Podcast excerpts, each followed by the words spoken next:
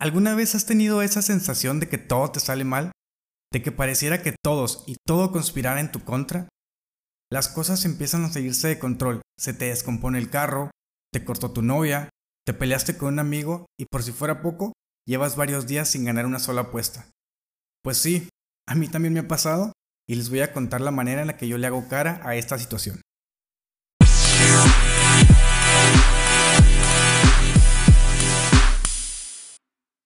Hola, ¿qué tal a todos? Yo soy Osvaldo Leura y estamos de vuelta con el tercer episodio de El Manual del Apostador. Sí, la neta yo sé que me tardé más del tiempo que les había prometido en hacer este episodio, pero siendo sincero, tuve algunos asuntos personales que me lo impedían, asuntos que ya están resueltos, así que vamos por un episodio más a la semana. Hoy les hablaré de un tema que me solicitaron bastante en mi cuenta de Twitter se trata de esta situación en la cual ningún apostador quiere estar, pero que por desgracia muchos hemos tenido en varias ocasiones. Así es, les voy a contar sobre las malas rachas y qué hago yo en lo personal para salir de ellas. ¿Cuál es la mejor manera para afrontar esta situación? Recuerden que cada persona, cada tipster, eh, pues en general, cualquiera de nosotros tendrá su manera de hacerlo. Yo simplemente les platico lo que mejor me acomoda con respecto a mis vivencias. Si tú tuviste o estás pasando por una mala racha, quédate hasta el final de este podcast para que sepas qué hacer. Pero antes de comenzar, quisiera mencionarles lo siguiente.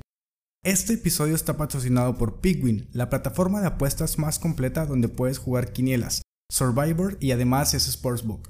Les tengo un regalo de parte de nuestros amigos de Pigwin a las primeras 50 personas en crear una cuenta nueva y mandarme un mensaje privado en Twitter con su nombre de usuario les voy a regalar una entrada a la quiniela de la Liga MX por una bolsa garantizada de 100 mil pesos. Les recuerdo que si quieren que siga generando más contenido como este, me pueden apoyar suscribiéndose a este podcast y compartiendo los episodios con sus amigos y conocidos apostadores. Ya pueden encontrar la cuenta oficial del podcast en Twitter como el Manual del Apostador, así que vayan a darle follow y que siga creciendo esta comunidad apostadora. En el póker hay una expresión muy famosa que se llama entrar en tilt o estar tilteado y se usa cuando los jugadores acumulan varios juegos negativos, pero se dan cuenta de que no están llegando hacia donde ellos quisieran. Es cuando te puedes dar cuenta en tiempo y te retiras antes de que el juego fracase completamente, antes de que pierdas todo tu dinero. Lo mismo pasa en las apuestas deportivas.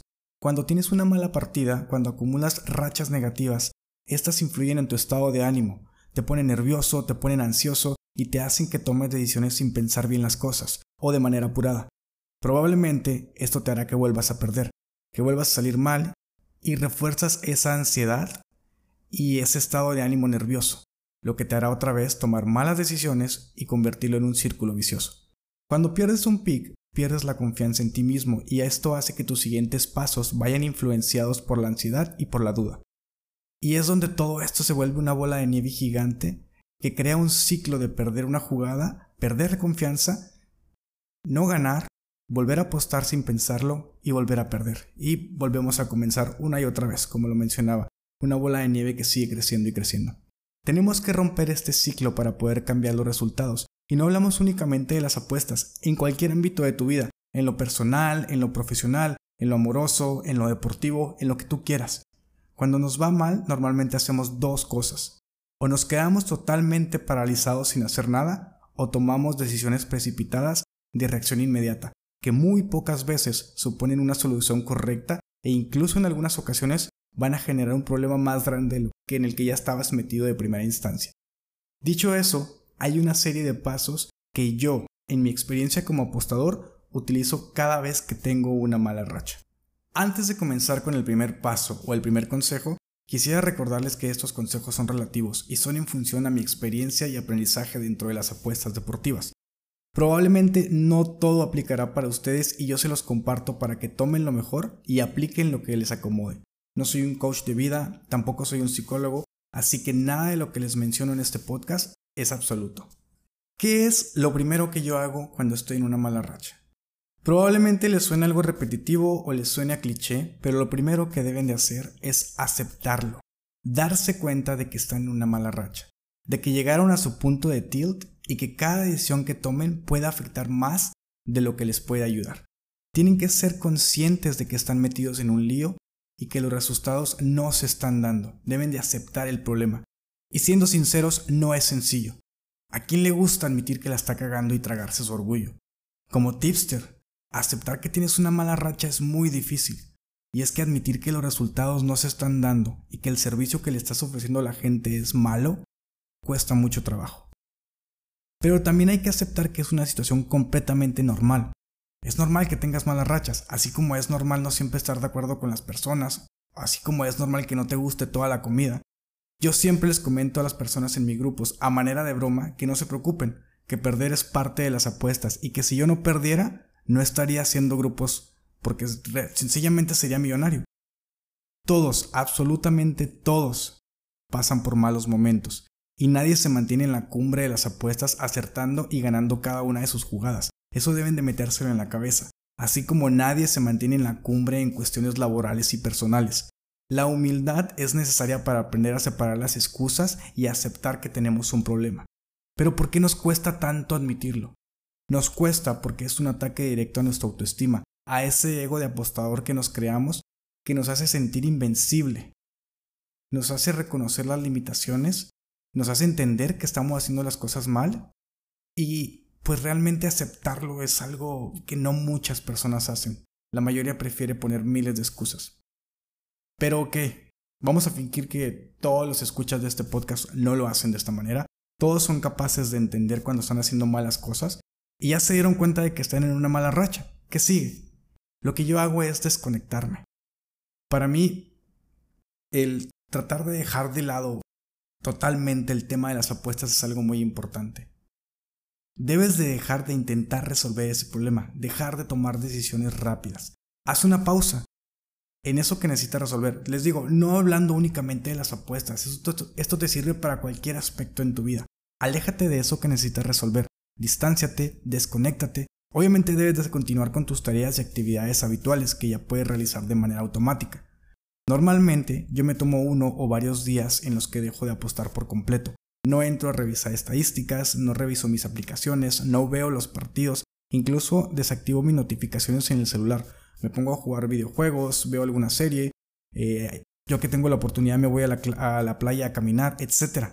Cada quien realiza la actividad que mejor se le ajuste para desconectarse de aquello que le está afectando. Así que una vez que dejamos de tomar las decisiones negativas, esas que nos agravan la situación en lugar de ayudarnos, podemos pasar al siguiente paso. Una vez que te tomaste el tiempo suficiente para ti, para sacarlo de tu mente y de tu sistema, que tienes la cabeza fría, podemos pasar con el siguiente paso. La siguiente etapa para salir de ese hoyo es ser analítico, descubrir cuál es el causal, ¿Qué está causando esa mala racha? Hay que hacerse las preguntas correctas. ¿Qué estoy haciendo mal? ¿Qué decisiones hicieron que se extendieran los malos resultados? A lo mejor no le estás dedicando el tiempo suficiente a los análisis. ¿O será que debas dedicarle más tiempo a algún deporte en específico? ¿Qué hiciste en otras ocasiones para salir de la mala racha? Y también es importante revisar qué están haciendo los demás para salir de sus rachas negativas. ¿Cuál es tu punto fuerte y cómo puedes sacarle ventaja? Estas son ejemplos de preguntas que puedes hacerte para comenzar a analizar la situación. Y ojo, no tienen que ser exactamente estas, son un ejemplo de las que yo utilizo. Pero sí es muy importante que dentro de las preguntas que te vas a formular para descubrir esta causa tengas dos cuestionamientos principales. El primero de ellos es ¿qué estás haciendo mal? Y el segundo es ¿qué puedes hacer de manera diferente? Es tan simple como regresar a la clase en la universidad en la cual te pedían que realizaras un análisis de fortalezas y debilidades, el mencionado análisis FODA. Recuerden el refrán que dice, si siempre haces lo mismo, siempre tendrás el mismo resultado. Hay que reflexionar y enfocar su problema desde un punto de vista diferente. Aquí quisiera hacer un, paréntesis y una pausa porque realmente no todos los problemas se pueden solucionar tan fácil. Ojo, si tú tienes un problema muy serio y si realmente después de hacer una pausa no puedes desconectarte de manera completa, no encuentras la causa de tu problema, puede ser que sea tiempo de acudir a un especialista de la materia. Puede que tu situación requiera de un tercero. Cuando se agotan tus recursos, cuando te sientes apático, pesimista o incluso puedes estar en depresión, esto empieza a apoderarse de ti y no encuentras un modo de salir del problema. Si eso te está pasando, puede que sea tiempo de consultar a un especialista. Una vez que nos realizamos los cuestionamientos correctos, que identificamos cuándo comenzó la mala racha y cuáles fueron las causas principales, es momento de pasar a la siguiente etapa, accionar. Tomar parte en la ejecución de las ideas con base en tus fortalezas. Una vez tomada una decisión, hay que saber cómo lo vamos a afrontar, qué es lo que se va a hacer concretamente y en qué momento lo vamos a hacer. Recuerda que en esta etapa debes de ser perseverante para poder corregir aquello que se ha hecho mal.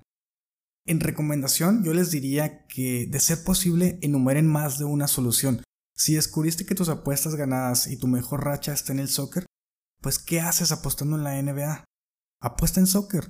Si descubriste que te va mucho mejor cuando mantienes un número menor de apuestas en el día, ¿qué haces metiendo 10 picks diarios? Vuelve a lo básico.